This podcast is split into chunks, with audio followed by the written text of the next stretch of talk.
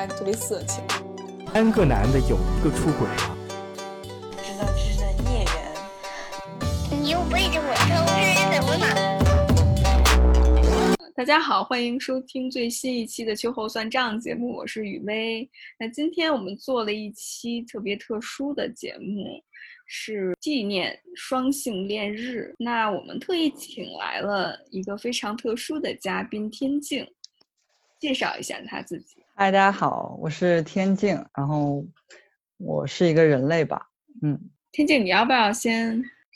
聊一下你关于性取向探索的一些经历呢？嗯，性取向探索，其实我其实从小，我我是算是性教育接受的会比较晚的那种，我就是一个比较奇葩那种例子，因为我其实高中之后我才会就是对性这个本身才会有一些了解吧，因为其实之前我小时候，包括我从小学到初中。其实不知道男生和女生有什么区别。我当时是觉得，就是男生跟女生区别可能就头发长短不一样，然后可能有些声音会有点不一样，然后可能身高什么会不一样，其他我就不知道了。就因为像我当时接受初中，不是按理说是有那种生理课的，就是科学那些生理的生物方面那些，就人体的一些科学。当时我们老师好不知道出于什么原因，就是说。就到那一趴的时候，就让我们自学。然后，然后我们感觉也就随便就背一下那些东西，就不会去仔细看那些事情。我在初中是喜欢过两个姑娘的，当时我也觉得就没有什么问题。其实我后面谈过几次恋爱，说我高中那一段吧，我高中那一段谈的恋爱就是当时喜欢上也是一个女生，那段恋爱就是让我觉得很感感觉很诡异，因为我很早就其实意识到自己可能是一个跨性别者了，因为我生理是男性嘛，就是直拍性别是男性，但是我觉得自己就是不想，我就是感觉是我自己的感觉是我不想。当男生也不想被人当做男生，然后那个女生，我跟高中那个女朋友交往的时候，当时是拍拖的时候，我是我是我自己是感觉是以女性的就是身份去跟她拍拖的，然后她当时其实讲的也很暧昧，就是一边就是，呃认同我的想法，但是在对外还是就是说是是我男朋友什么的，然后我也没有对别人讲，就是其实算是一个比较私密的事情，然后当时有很多同学跟我说，就说你这个。说你们俩怎么谈起恋爱跟拉拉似的，然后我当时就觉得很微妙，然后对，但是后面其实我们当时这段恋爱终结也是因为，就是因为他也是就是第一次谈恋爱，就是他其实内心也是比较渴望一种就是玛丽苏式的那种爱情，他就可能在恋爱后中后期就慢慢的就就想要我去扮演一种那种男性男性的角色，就对外那种就是。我当时就觉得很不舒服，不舒服主要是在，因为我当时是跟他一这么开始谈起来，就是谈到后面就变成这样，我就觉得就是有点，就是感觉不大舒服，然后后面就跟他分了。然后其实跟他这段恋爱结束之后，我是感觉就是我对女生其实是有种抵触的。我当时觉得我可能再也不会喜欢女生了。然后，然后我就开始上大学的时候，我就喜欢了，喜欢过两个男孩子。我当时。也没有那种特特别的那种双性恋的那种概念。我当时是觉得喜欢一个人就喜欢呗，就是其实我是觉得跟性别没有什么关系。对，当我也当时可能就是已经有那种泛性恋那种意识的萌芽，作风就是比较直接那种。当时跟喜欢过两个男生，然后跟一个男生在一起过，然后比较短的一段时间，然后他先知道我是跨性别者，然后再跟我在一起，跟他。在一起的时间就比较短，然后当时就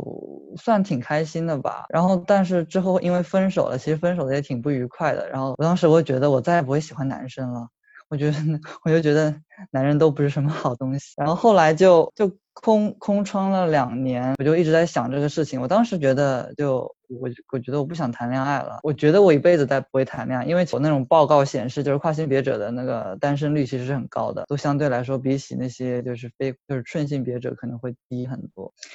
我也是读了他们报告之后，觉得就是有点绝望。然后直到后来，就是很巧合的，就是我我遇到我现在的女朋友是。在大四的时候，当时我其实是，因为他他认识我的时候是很早就知道我在微信上加的，然后之后在就是现实中第一次见面是在大四的时候，我们当时俩约约夜跑，然后其实我当时可能是已经算是 pass 的比较好的一个状态，就是属于那种就可能别人不知道，就是新我新认识的人可能不知道我是跨性别者那种程度。然后他当时也不知道，但我其实一开始不知道他不知道，他就以为我是一个女生。他当时问了我个很很奇怪的问题，就特别诡异。他是广东人，他当时问我说：“你为什么长得这么高？”我其实就是一七五这样子，他觉得我长得很高。然后他说：“你在高中就是寝室里睡觉什么？是就是那个床会有点不够长啊之类的？”我就其实很疑惑，我不知道他为什么要问这个问题。然后后面我才意识到，原来他其实不知道我是跨性别者这个事情。在之前，就是我有跟他就调侃似的跟他说：“你是你是不是 lesbian 之类的？”但他就是说：“哦，我不是 lesbian，我肯定是直女啊。”他他还喜欢什么张继科之类的，对什么张继科什么动过心。然后我就说：“OK fine。”他自己也其实平时有在看很多那种呃日本的那些百合向的动漫。其实我就是因为这个才问他的，他当时就矢口否认说：“我肯定是直女。”然后后来就是他跟我就越来越亲。就就越来越粘人那种，就在我在不知道我是跨性别女性的情况下，就知就以为我就是一个顺性别女性，然后他还跟我上街，还跟我手拉手，就是那种十指相扣的那种。我当时觉得很奇怪，我就说，我其实有点有点当时有点不舒服，说你你跟我就是不是只是朋友吗？为什么就是到这种程度十指相扣这样子？他当时跟我说，他说我们广东的女孩都是这个样子逛街的。我当时我觉得他的鬼扯，然后我但我觉得 anyway 就他开心就好，因为我当时也没有觉得他有就是真正的这种喜欢，我就觉得可能就是只是那种 like 那种程度的，因为他的可能朋友会相对来说少一点，然后我就把他带到了我的那些交友圈子里面去。我那些旧的朋友他们都知道我是跨性别，因为他们是从我就是大一开始 pass 他们一路见证过来，他们就一路很支持我，但他不知道，我们经常在一起玩的时候，就是我就会有时候会会开一些自嘲的玩笑嘛，就说一些什么。你比如那种 trans 跨性别专属的那种自嘲，然后有时候开不了那种玩笑，我就觉得有点有点憋着。我就觉得就是讲开了该多好啊！就因为感觉也是这么多人知道，只有他一个人不知道，我就觉得他知道之后可能会很受伤。然后我就在一个月黑风高的晚上就把他约约出去，我就在一个麦当劳，就我就语重心长、非常郑重其事的跟他说：“我跟你说一件事情，就你知道了之后可能会很震惊，就是但你就是你要做好心理准备，你知道吗？”他当时以为我我是要跟他就是出柜，就是作为什么 lesbian 跟他出柜，然后然后是后当时后面我就跟他讲，我其实我是跨性别，然后他。当时就。空气静默了五秒钟，这样子，他就后面就开始突然就就连珠炮弹一样，就开始问各种问题，巴拉巴拉巴拉巴拉的，问了好多，什么什么说你你为什么跨性别啊？这跨性别就是我没看出来啊，完全不知道啊，所以说你是什么什么？你有没有手术啊？什么就那些问那些惯常的，就是在知道对面是跨性别可能会问的一些问题，就他也是可能就受到了那种冲击。就当天聊了很久，后来他就回家了，就大概过了两三天，他好像就吸收了，就是全盘消化了这些事情，然后他又来找我，他就觉得啊，他就觉得没事啊，就就都 OK OK 啊，都没有问。题啊，然后后来就他就变得越发粘人了，就感觉这件事情就没有影响到我们之间的友情或者感情。然后后面就在我们毕业的时候，在日本待着的时候，就反正他经常来我家玩，最后我们就一起出去逛街，就各种就我们就在一起了。然后在一起的那个晚上，他就问我说：“那我算他的什什么朋友？是男朋友还是女朋友还是什么东西？”我就说，我就我就我当时说那还是女朋友吧，我觉得都行。然后他就说：“好呀，好呀，好呀。”然后后面就就当时他之前是很就是羞于以什么女同性恋自称的，然后之后就他就每天就是天天跟我说他是女同性恋巴拉巴拉的，就那种，然后我就感觉就是这是一件很奇妙的事情，然后就就感觉其实我还是他都是其实是其实是那种泛性恋的状态，就是喜欢一个人其实跟他的性别没有什么关系，就是纯粹的单纯的喜欢。然后基本上就我跟他现在还在，还挺好的。虽然是异地恋，就但就是还挺好的。所以说大概就是到现在为止，就是我对就是这个自己的性取向的一个探索的一个过程。听下来，天津我觉得特别厉害，就是你不管是在关系里面，还在性别自我认同里面。你就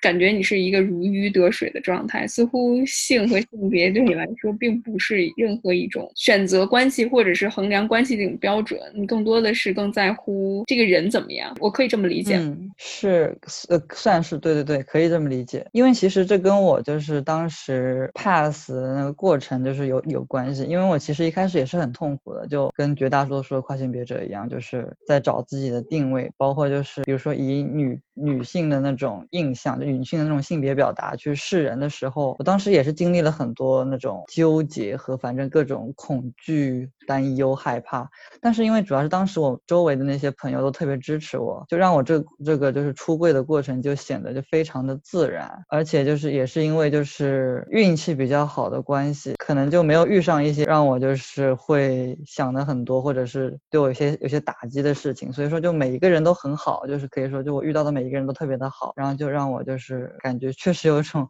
有如鱼得水的感觉。嗯就像你说的，嗯，嗯我觉得这个挺重要。你刚才提到了朋友的支持，在你身份过渡的这段时间提供了很大的帮助。那你现在啊、嗯是怎么嗯认同自己的呢？当别人问你，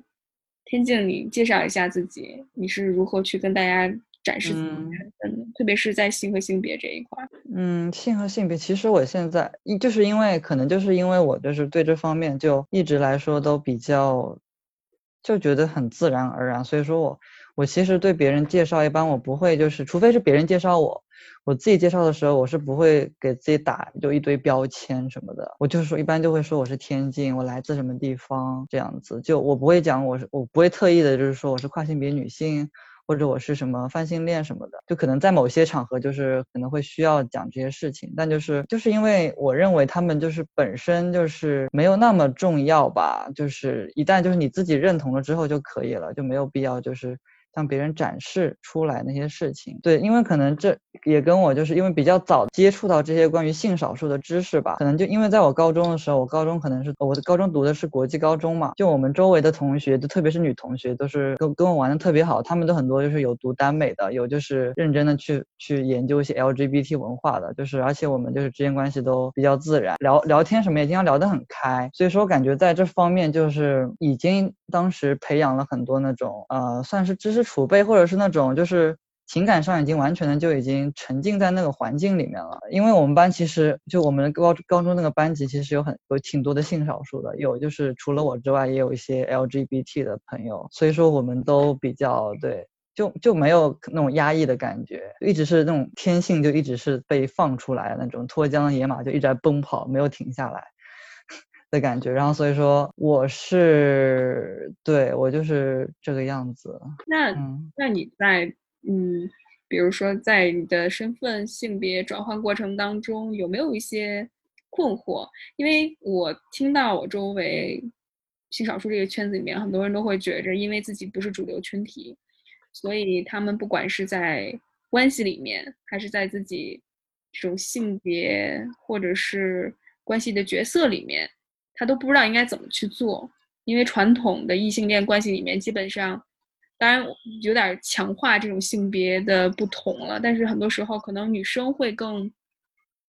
嗯，柔弱一些，男生会更强大一些，然后女生可能主内一些，男生主外一些。那两个人未来的发展关系的发展就是要结婚生子，就这条非常传统的路。虽然现在这个传统的路包括性别角色有变化，但是对于你来说，天津，你在不管是从和男生交往的经验里面，和在和女生交往的经验里面，有没有一些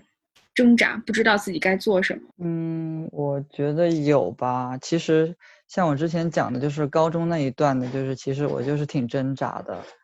是一开始就是那个女朋友是我当时是以就是我以女性身份跟你交往，然后到后面还是因为他，就也也不只是因为他吧，可能是因为这个环境的关系，就是这样的一个存在，就慢慢的就变成了什么所谓的一阴一阳、一男一女两个那种 stereotype 更加强化，就就是他强化他的，我强化我的。就我有，我当时也是因为在很多人面前就不知道，就是被那种环境影响，自然而然表现的像就是社会想让我成为的那个样子。我当时事后我就觉得我自己是不是有什么那种表演性人格障碍，我就就觉得自己就是就为什么就是突然就那个样子了呢？明明不是我内心想要的。然后还有就是关于这种困扰，其实也是有，因为就是我我一开始 pass 的时候，包括去跟那些朋友或者是什么，就是可能先。先不是两性关系，就是一些朋友，单单是融入那种人群，都是找自己定位都是比较难的。就有个朋友跟我讲到，他也认识一个跨性别者，也是跨性别女，非常急切想去做手术。做完手术之后，他就很后悔，也不是后悔，就是可能是因为这个效果就是没有达到他想要的。他以为做完手术之后就是就可以融入他想融入的圈子，所谓的这些就普通的女孩子的那种圈子，和就是以一个女性就是跟那些以一个女性的身份跟那些男孩子去玩。但他发现并不是这样，他发现他两边都融不进去，他发现就是自己成为了一个这种怪胎。就这种心理上这种无法无法融入、无法接受的那种感觉。我感觉我一开始也是有这种感觉，就是跟那些男生玩，会和我，包括是我以前高中那些朋友玩，我当时就觉得，我就觉得我很分裂。就跟他们玩的时候，我又我又感觉我就是性格变成了就是我高中时候可能那种大大咧咧的那种感觉，但就是我又是有想用一个女性的身份跟他们一起一起玩，然后我跟我那些。当时在日本那些女孩子玩的时候，我当时又感觉，我又他们讲有些事情，我又感觉对他们那些话题都不感兴趣，对他们那些讲话的方式，可能也就也觉得。不一样，他们那些自然而然的那种气质，可能也跟我的那些也有点就格格不入。我就觉得我到底是什么东西？我当时就有段时间我是这么就是很挣扎，就是一直在想，就是我到底怎么找准自己的定位？我是我甚至在想，就是要不要抛弃我一种性格，或者是完全的就是去尝试去融入？但是发现这样做不到，就是后面我就发我就觉得就是我我是怎么样就是怎么样，我就我就以这样的身份就是去做。然后后面我就发现，就是在我认识了一些新的朋友，就是不知道我是跨性别者的那些朋友里面，他们就会觉觉得可能会有些人会觉得我是一个很硬核的女生，会去玩一些很硬核的游戏。有些女孩子就有些男生会这么觉得我，有些女生会觉得我是一个什么，可能会觉得我就是一个其实是一个很很温柔的人什么的。他会发现我这些点，我我我就发现就是其实我就是也没有什么不一样，就是每个人就是很多元的，就什么人都有嘛。就其实自己有时候是给自己就是强加了一些感受吧。就是我听到你从一个向外去寻求认可。向外去找自己的过程，慢慢慢你就发现这条路走不通，那你就向向内看，就做自己，然后周围的人就会，嗯，因为你他们有自己对于你的理解，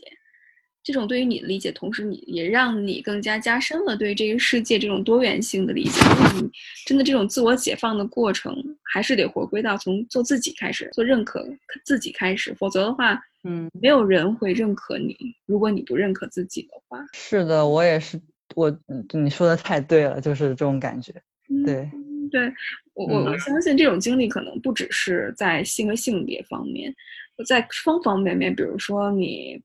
找工作也好，那未来的工作、未来寻找伴侣、未来的生活方式，我觉得和这个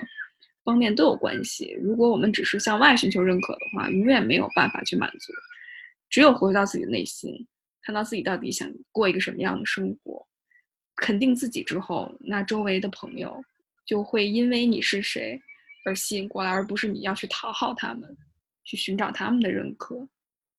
嗯，我觉得这一点非常勇敢。天津，你是一个特别勇敢的人，我觉得。谢谢你。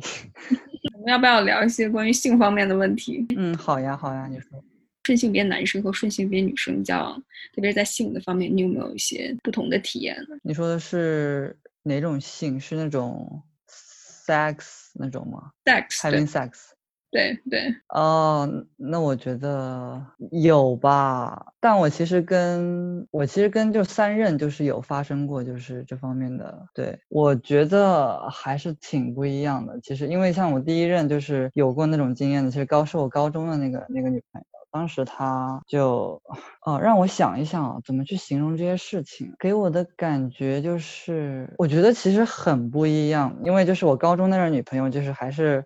其实他，我觉得他内心本质还是把我当成一个男生来看的。就虽然就是当时跟他这么讲，就在床上的时候，就是会比较像传统模式里面的那种男女，就是那种过程吧。而且像包括是在床上那种氛围，也是比较接近于那样子的。就比如说我扮演就是他喜欢的，他可能喜欢那种，可能有点讲出来有点搞笑，就喜欢那种霸道总裁，你知道吗？然后但就是可能就是在那种氛围那种驱使下，就是我会就是像他那样子去，就是像他所就是期待的去做那些事情。但我后面我觉得就挺不爽的，他感觉也并没有 多快乐。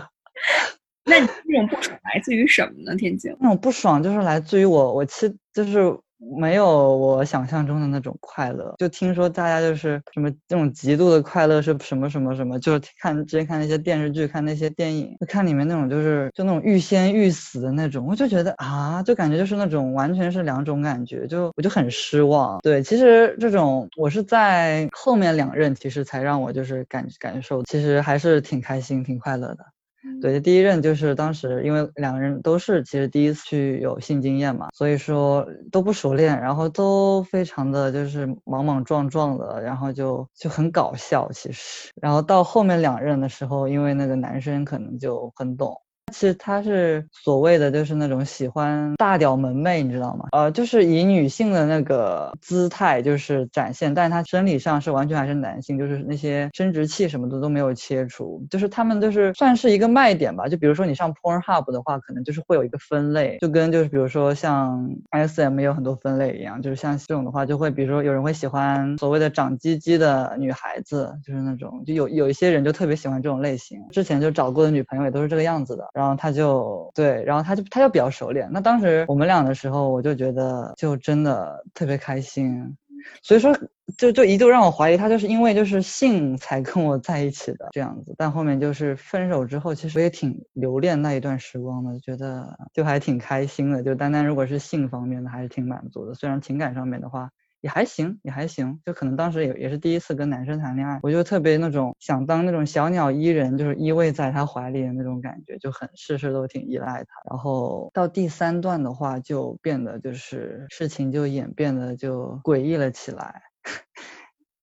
就因为就是她是生理女性嘛，然后我是就是还没有做手术的，就是生理男性，然后跨性别女性。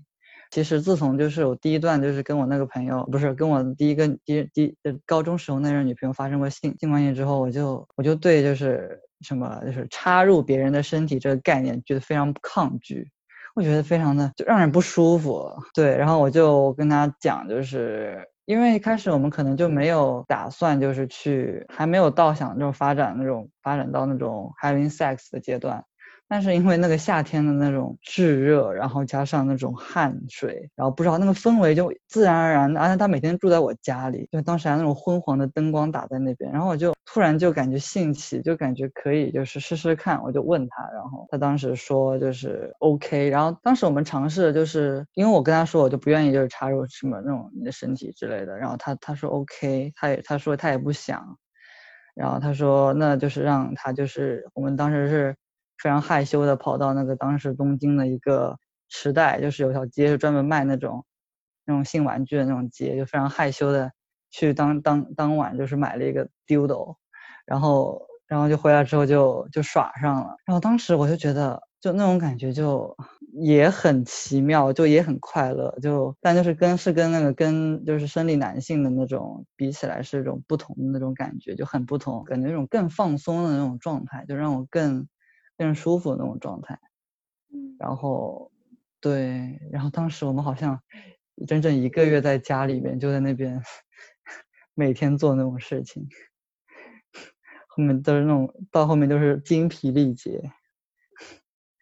那我听到最后，天境就是很奇妙的，就是似乎对你来说没有一个所谓固定的模式是你喜欢的，你更多的是知道自己。如何能够取悦自己？对方是谁并不重要，但你能够很清楚的把自己的需求表达给对方，然后对方也能够通过你的表达去满足你。所以一直是以你为主，但是同时你肯定是尊重对方的前提下，也能满足对方的需求的前提下。所以在这段关系里面，我听到的是和我们理解传统的那种比较。异性恋模式为主的那种性关系里面，男性更多的是那个主导那一方，女性是受的那一方。那可能在这个过程当中，都是以男性，比如说从他插入到射精这段时间为主。但是在更多元的关系里面，特别是在你的刚才跟我分享的一段关系里面，我听到的是两个人都非常重要，两个人彼此满足，你在这段关系里面也非常重要，而且你们能够用各种。特别新奇的方法去满足彼此，是这样吗？嗯，是。我觉得两个人的，对我觉得这关系肯定是要两个人的，就任何就是一方主导的那种关系，我觉得都其实持续不了很久，或者即使持续了也不会快乐嘛。这其实也是很就是对很 cliche 的那种，反正就是那种情感的那种感觉。我觉得就是两双方都要付出，因为就是我觉得就是在我我说的那一第一任就是就是高中那一任女朋友关系里面，其实到后期就是有一种就是呃就是我我去那边付出之后就得不到那种我想要的那种回应的那种感觉。就他肯定是有，当然也有在付出，但就是就是那种沟通出现了点问题，然后就整个就有点断裂的感觉，因为就是当时就是我期待的不是这样的感情，然后他后面就自就不知道因为什么原因就发展成了那个样子，然后像第二段的情感里面也是因为就是可能第二段里面可能他会稍微。稍微主导一点，但是其实他不主不主导我也无所谓，我就是当时是比较关心自己开心就行那种感觉。然后到现在的话是现在这段的话是我们两个都彼此尊重，就是很多事情都是双方的，就是包括是在不管是呃性爱或者是生活或者是关爱什么的，就是都是很自觉的做到就是。不可能，就是你这样子给我，我就不会，我就这么收下了，然后就没有了，就是这种感觉，肯定会有那种彼此的之间的回应，我觉得这样子才会就是持续下去。嗯，从自己不同的经历里面，非常公开的、非常诚恳的去把这些经历分享给大家，同时也有很多值得我们学习和思考的地方，比如说关于什么是一段好的关系，那这段关系里面如何能够维持一个相对平衡的状态。如何能够看到对方的需要？我会觉得这些，不管是异性恋也好，或者是啊同性恋也好，双性恋也好，其实甚至是不管你的性别是什么，或者是你的性取向是什么，这都是人关系最基本的需求。你现在对于双性恋的理解是什么呢？从你自己的经验出发，我觉得双性恋其实本身就是一种泛性的，就是怎么讲？因为我对双泛这个概念的话，就是因为理论上双就是对男性跟女性就是可能都会有那种爱慕或者就是那种感觉吧，就但就是我是觉得其实双跟某种程度上来说，就是双的定义一开始就是因为它只是性别二元化的一种结果吧。就是因为当时可能就是认为就是只有两种性别，男性跟女性，雄性跟雌性这样子。对我觉得是，我认为的是我自己就是认同是泛性恋，就或者叫我双性恋，我也不会有什么问题。我自己感觉，其实我不会去给他做一些定义什么的。喜欢一个人就喜欢他本身吧，就是任何一个人，只要他的特质足够吸引我，然后他让我开心，让我快乐，就不一甚至不一定要发生那种关系。但是。你作为双性恋这个，那有没有给你带来一些质疑或困扰？有，举个例子，比如说，就很多就是 MTF，就是男跨女，他们就是可能直发性别是男性，他们自己认为是是自己认为是女性，然后但是他们还是喜欢女生，就很多人就会觉得就是很奇怪，因为就是有些人理所当然的会认为就是说。你是女生了，你就得喜欢男生，就所以说跨性别者其实经常遇到一些这种这种类似的那种质疑，因为就是对对跨性别他们这个概念理解的理解的那个问题。然后像我的话，我认为我是跨我是双性恋，其实还是明面上的质疑是不是不会有，但是一些就是暗里的，其实就是跟普通那些双性恋者就是可能会有遇到一些相同的问题，就是像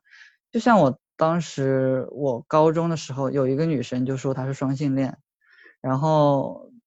当时就很多人就觉得所有女生都是双性恋的，就觉得双性恋是不是就是为了自己就是让自己显得比较硬，显得比较 fashion，给自己打的一个就是 tag，就觉得自己双性恋就很潮。实际上可能还是就对女生的那种情感可能是比较暧昧，就是可能就是算不上是恋。对男生可能就是还是喜欢男性，就是可能最后选择还会选择男性那种。会有这种这种这种方面的质疑，然后或者就是有些人就觉得双性恋就是同性恋给自己弄的一个那种什么，打了一个就是伪装吧，也有这种有这种说法。但我自己遇到的比较是第一种会多一点，就觉得我当时我还记得我前天去招去酒吧的时候，我当时是遇到了一个直男，然后就我跟他聊聊天聊了半天，然后他听说我在北同工作，就问我我是什么恋呢？我是我是我是同性恋嘛？我说我是泛性恋。他就哈哈，就是干笑了两声。他说：“还有还有泛性恋，还有双性恋这种东西，我们现在感觉就是越来越就是东西这种这种这种标签，这种奇怪的东西越来越多了，是不是？就是感觉这跟不上这种年轻人的各种这种潮流了，就感觉是一种潮流的感觉。我就我就觉得当时觉得很不爽，就我觉得拜拜，我就我就走了。我听到可能大家会觉着这种所谓的双性恋和泛性恋是你成长过程当中自我探索的。出轨的一段时期，脱轨的一段时期，等到最后的话，可能等你成熟了之后，你就会在某一个性别里面，不管是同性还是异性里面去稳定下来。我觉得这某种程度上还是大家这个社会吧，对于你要喜欢就喜欢某一个性别，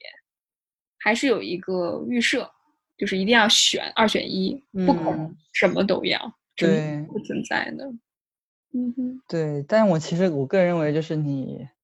可能说极端一点，我觉得你曾经是双性恋，就永远是双性恋，这种感觉。嗯，我会觉得这是一个祝福吧。我觉得你有有机会能够去体察到不同性别里面、不同关系里面的，嗯，经验。那我会觉得会对所谓主流的标准有一个更清醒的认识，你会得到解放，你会觉得其实这些东西都是。某些人设计出来的，我完全可以不通过这套设计，同时也能获得自己的幸福。我的幸福最重要，我不管外界的标准怎么看我。就像你能够非常勇敢的做自己一样，天津，不管是在性和性别这方面的探索，甚至生活方式探索这方面的话，能够认可自己，我觉得这是很多人现在都在苦挣扎的事情。嗯嗯嗯，对，我觉得就是。我其实很对那些标签就很不以为意，就觉得那些标签真的就就其实像其实我们这这边工作就在嗯就是这种 NGO 工作，就是有时候就做自我介绍或者是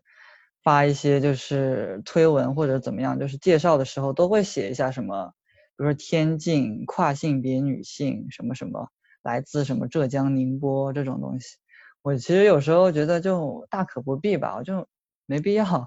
对，但就是可能因为工作原因，确实也要做一些这样，就是做做到这方面吧。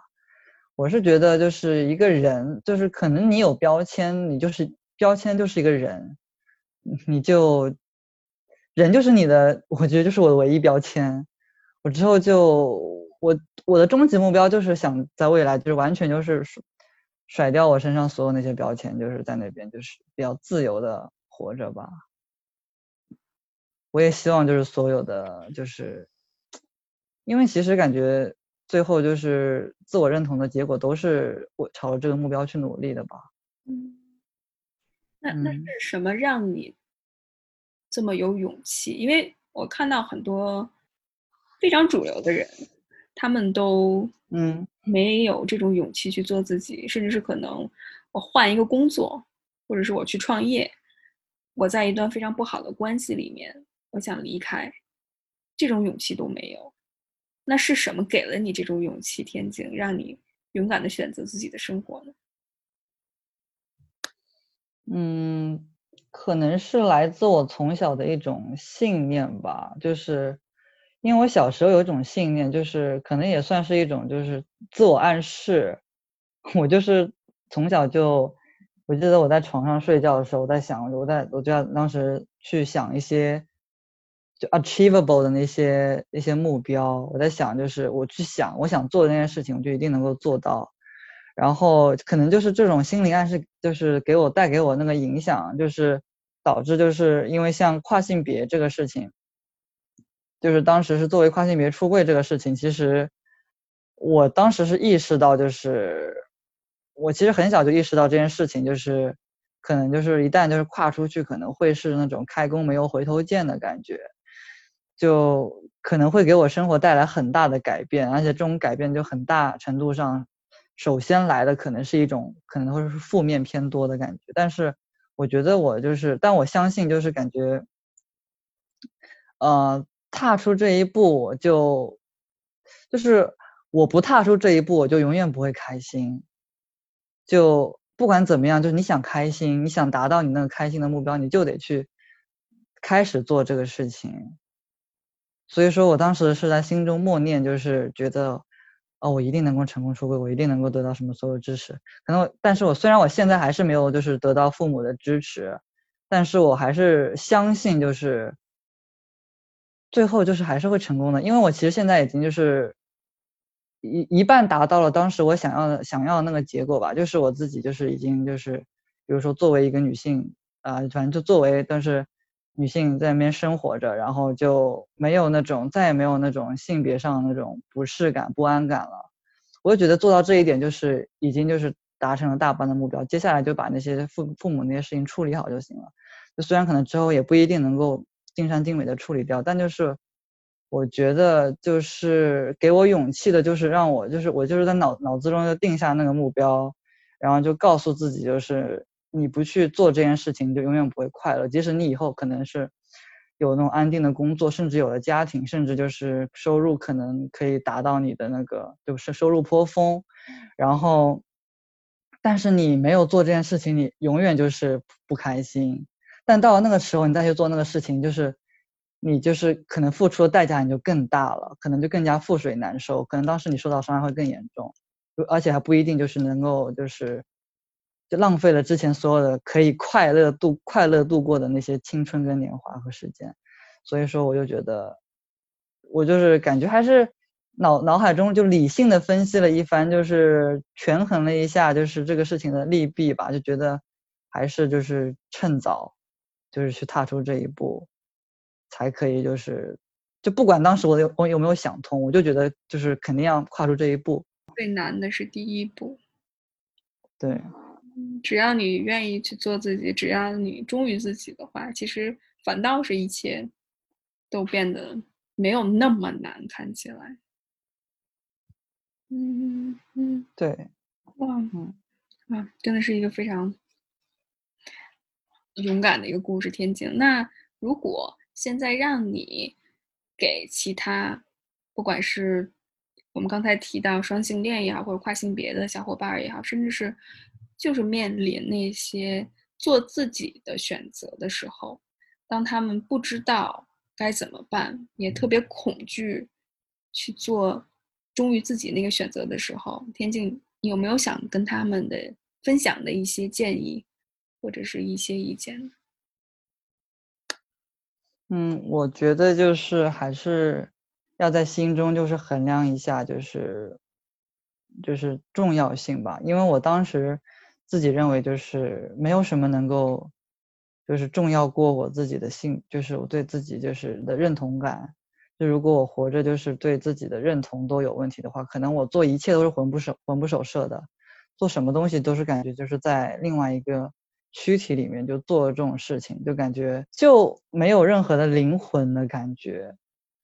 就衡量一下哪个比较重要吧，对你来讲，因为我对我来说的话，就可能是。绝对的重要性，所以说我就会踏出这一步。可如果有些小伙伴觉得就是现阶段没有那么重要的话，我觉得其实可以不一定就是要去过早的做出抉择，因为其实像跨性别这件事情，就是国外做的特别好的一件事情，就是他们有一种叫青春阻断剂的东西，就是在你就是发育之前，就发育那段时间，就是给你用一种就是抗就是抗雄或者是抗雌的那种那种。药就是去阻断你那些性激素，就是让你的就是性征就是发育就是停停止下来，就是让给你一段时间去思考，就是你到底是如果你想去 trans 你就 trans，如果你想就是继续 stay 这个就 stay，就是这种就是，但国内就是没有这种选择就是了，但就是我觉得就是可以给自己留一个期限吧，因为我当时其实做抉择也不是立刻做出的。我当时就是，比如说，就拿我就是在服用激素这个选项来讲的话，因为就是我给自己留了一年的时间去思考这件事情，就是到底要不要踏出这一步。就因为就是激素药的话，就是用的话，就是有些事情是不可逆的嘛。对，所以说我当时也是思考了一年的时间，就是去想，因为还有当时还要想到什么，我我爸妈就是想要孩子，但是我自己就是感觉这样做对不起他们。但是我想了想，就是我也我有在怀疑，可能会不会是我一时冲动，就是因为什么原因一时冲动，就是突然就是这样子。但是我就是一年时间内，就是后面深思熟虑之后，就觉得就是做出决定，就是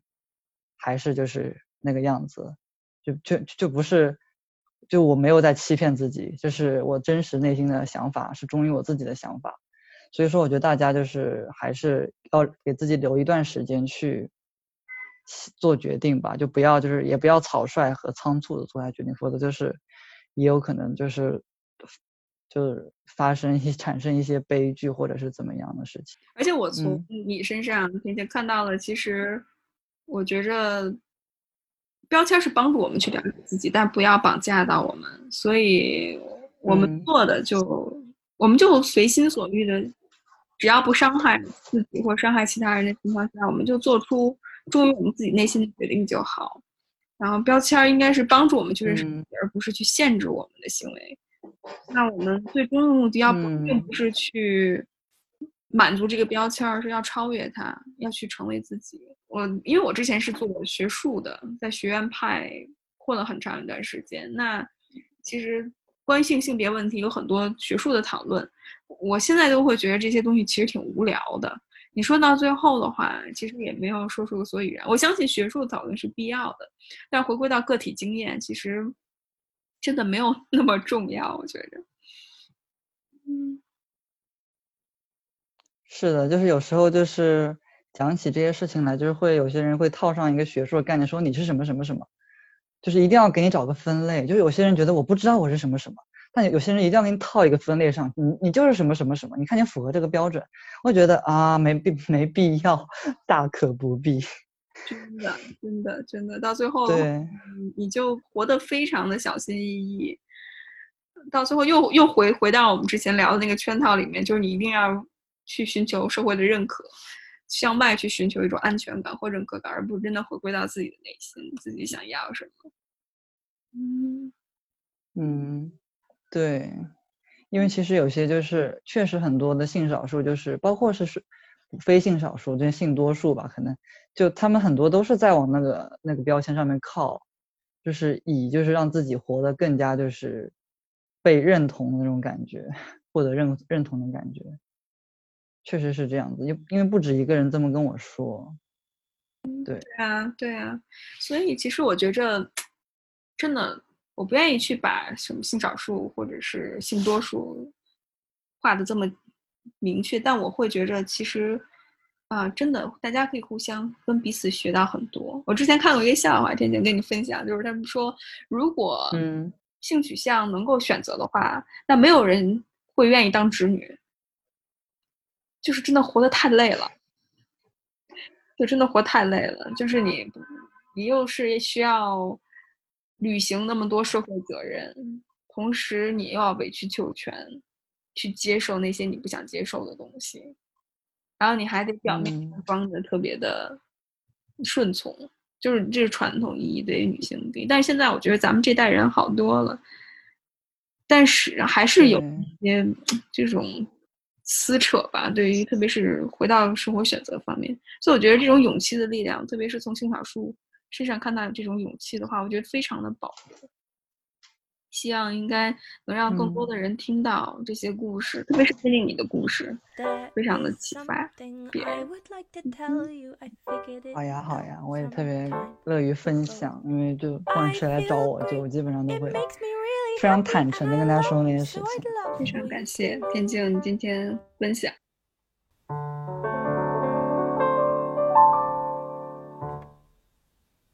You heard of LGBTQ plus? Well, I am the B.